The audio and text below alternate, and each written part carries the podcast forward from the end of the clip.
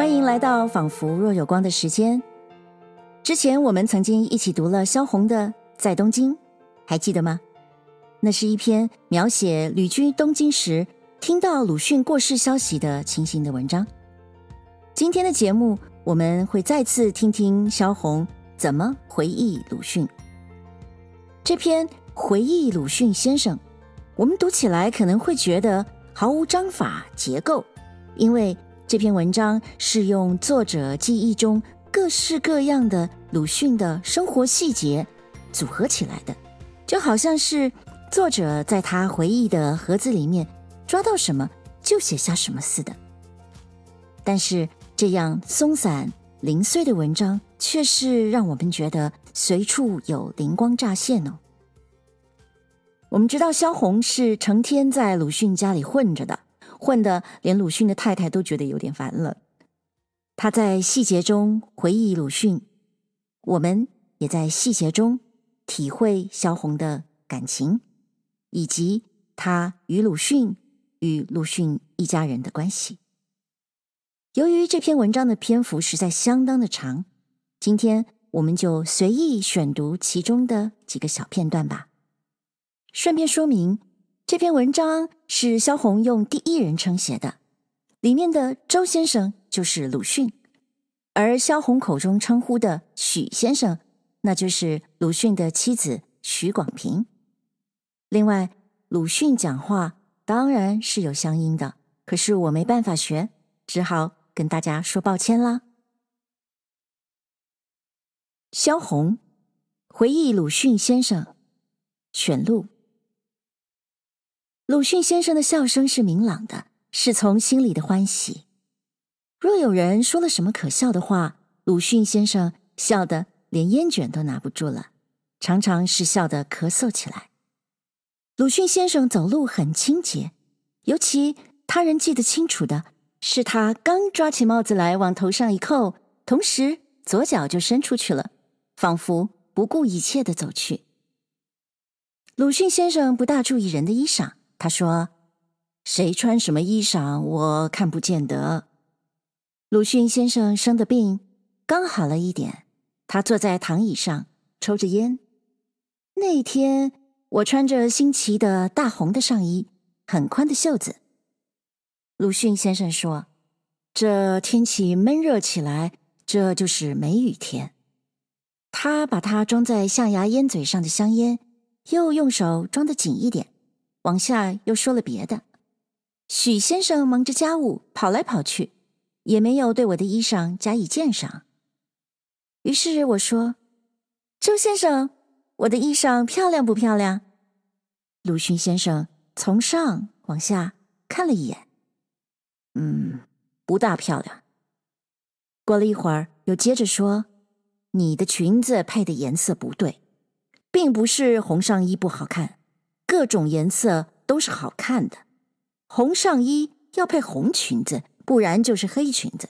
咖啡色的就不行了。这两种颜色放在一起很浑浊。你没看到外国人在街上走的吗？绝没有下边穿一件绿裙子，上边穿一件紫上衣，也没有穿一件红裙子，而后穿一件白上衣的。鲁迅先生就在躺椅上看着我，你这裙子是咖啡色的，还带格子，颜色浑浊的很，所以把红色衣裳也弄得不漂亮啦。人瘦不要穿黑衣裳，人胖不要穿白衣裳，脚长的女人一定要穿黑鞋子，脚短呢就一定要穿白鞋子。方格子的衣裳，胖人不能穿，但比横格子的还好。横格子的胖人穿上，就把胖子更往两边裂着，更横宽了。胖子要穿竖条子的，竖的把人显得长，横的把人显得宽。那天鲁迅先生很有兴致。把我一双短筒靴子也略略批评一下，说我的短靴是军人穿的，因为靴子的前后都有一条线织的拉手。这拉手，据鲁迅先生说，是放在裤子下边的。我说：“周先生，为什么那靴子我穿了多久了而不告诉我？怎么现在才想起来呢？现在我不是不穿了吗？我穿的这不是另外的鞋吗？你不穿我才说的！你穿的时候，我一说，你该不穿了。那天下午要赴一个宴会去，我要许先生给我找一点布条或绸条束一束头发。许先生拿了来米色的、绿色的，还有桃红色的。经我和许先生共同选定的是米色的，为着取美，把那桃红色的许先生举起来放在我的头发上，并且许先生很开心的说着：“好看吧，多漂亮！”我也非常得意，很规矩又顽皮的。在等着鲁迅先生往这边看我们。鲁迅先生这一看，脸是严肃的，他的眼皮往下一放，向着我们这边看着。不要那样装饰他。许先生有点窘了，我也安静下来。鲁迅先生在北平教书时，从不发脾气。但常常好用这种眼光看人。许先生常跟我讲，他在女师大读书时，周先生在课堂上一生气就用眼睛往下一掠，看着他们。这种眼光是鲁迅先生在记范爱农先生的文字曾自己述说过，而谁曾接触过这种眼光的人，就会感到。一个时代的权智者的催逼。我开始问周先生：“怎么也晓得女人穿衣裳的这些事情呢？”看过书的，关于美学的。什么时候看的？大概是在日本读书的时候。买的书吗？不一定是买的，也许是从什么地方抓到就看的。看了有趣味吗？随便看看。周先生看着书做什么？嗯，没有回答，好像很难以答。许先生在旁说：“哎，周先生什么书都看的。”许先生从早晨忙到晚上，在楼下陪客人，一边还手里打着毛线。不然就是一边谈着话，一边站起来，用手摘掉花盆里花上已干枯了的叶子。许先生每送一个客人，都要送到楼下门口，替客人把门开开。客人走出去，而后轻轻地关了门，再上楼来。来了客人，还到街上去买鱼或买鸡，买回来还要到厨房里去工作。鲁迅先生临时要寄一封信，就得许先生换起皮鞋子，来到邮局或者大陆新村旁边信筒那里去。落着雨天，许先生就打起伞来。许先生是忙的，许先生的笑是愉快的，但是头发有一些是白了的。夜里去看电影。石膏塔路的汽车房只有一辆车，鲁迅先生一定不坐，一定让我们坐。许先生、周建人夫人、海英、周建人先生的三位女公子，我们上车了。鲁迅先生和周建人先生还有别的一二位朋友在后边。看完了电影出来，又只叫到一部汽车。鲁迅先生又一定不肯坐，让周建人先生的全家坐着先走了。鲁迅先生旁边走着海英，过了苏州河的大桥去等电车去了。等了二三十分钟，电车还没有来。鲁迅先生依着沿苏州河的铁栏杆，坐在桥边的石围上了。并且拿出香烟来，装上烟嘴，悠然的吸着烟。海英不安的来回的乱跑，鲁迅先生还招呼他和自己并排坐下。鲁迅先生坐在那，和一个乡下的安静老人一样。鲁迅先生陪客人到深夜，必同客人一道吃些点心。那饼干就是从铺子里买来的，装在饼干盒子里。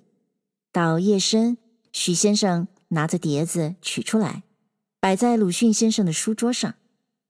吃完了，许先生打开立柜，再取一点。还有向日葵子，差不多每来客人必不可少。鲁迅先生一边抽着烟，一边剥着瓜子吃。吃完了一碟，鲁迅先生。必请许先生再拿一碟来。鲁迅先生备有两种纸烟，一种价钱贵的，一种便宜的。便宜的是绿亭子的，我不认识那是什么牌子，只记得烟头上带着黄纸的嘴。每五十支的价钱大概是四角到五角，是鲁迅先生自己平日用的。另一种是白厅子的，是前门烟。用来招待客人的白厅烟放在鲁迅先生书桌的抽屉里。来客人，鲁迅先生下楼把他带到楼下去。客人走了，又带回楼上来，照样放在抽屉里。而绿厅子的永远放在书桌上，是鲁迅先生随时吸着的。鲁迅先生的休息不听留声机，不出去散步。也不倒在床上睡觉。鲁迅先生自己说：“坐在椅子上翻一翻书，就是休息啦。”鲁迅先生从下午二三点钟起就陪客人，陪到五点钟，陪到六点钟。客人若在家吃饭，吃完饭又必要在一起喝茶，或者刚刚吃完茶走了，或者还没走又来了客人，于是又陪下去。陪到八点钟、十点钟，常常陪到十二点钟。从下午三点钟起，陪到夜里十二点。这么长的时间，鲁迅先生都是坐在藤躺椅上，不断的吸着烟。客人一走，已经是下半夜了。本来已经是睡觉的时候了，可是鲁迅先生。正要开始工作，在工作之前，他稍微合一合眼睛，燃起一支烟来，躺在床边上。这一支烟还没有吸完，许先生差不多就在床里边睡着了。许先生为什么睡得这样快？因为第二天早晨六七点钟就要来管理家务。海英这时在三楼和保姆。一道睡着了，全楼都寂静下去，窗外也一点声音没有了。鲁迅先生站起来，坐到书桌边，在那绿色的台灯下开始写文章了。许先生说，鸡鸣的时候，鲁迅先生还是坐着。街上的汽车嘟嘟的叫起来了，鲁迅先生。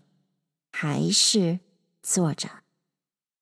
有时许先生醒了，看着玻璃窗白飒飒的了，灯光也不显得怎么亮了。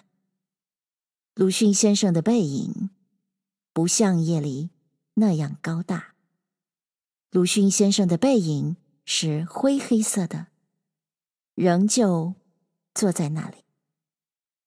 人家都起来了，鲁迅先生。才睡下。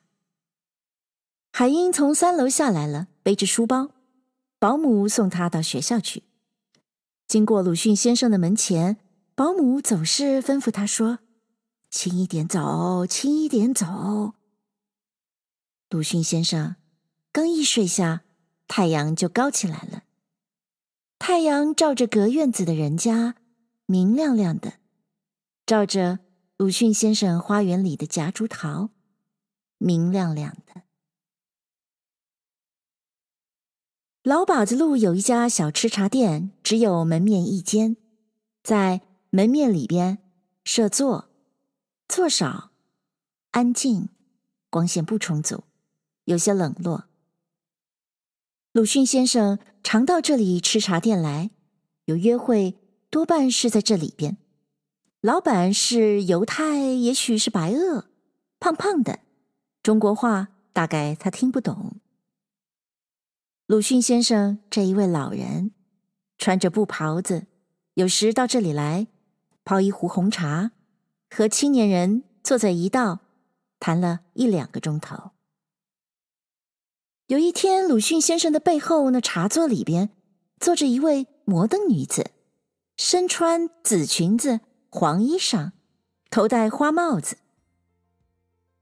那女子临走时，鲁迅先生一看她，用眼瞪着他，很生气的看了他半天，而后说：“是做什么的呢？”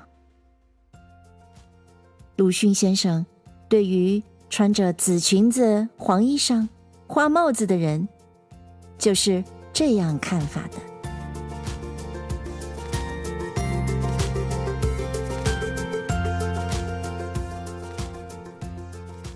谢谢您收听这一集的《仿佛若有光》。通过萧红的文字，我们了解到了鲁迅的生活与工作方式。说真的，我可一点都不羡慕。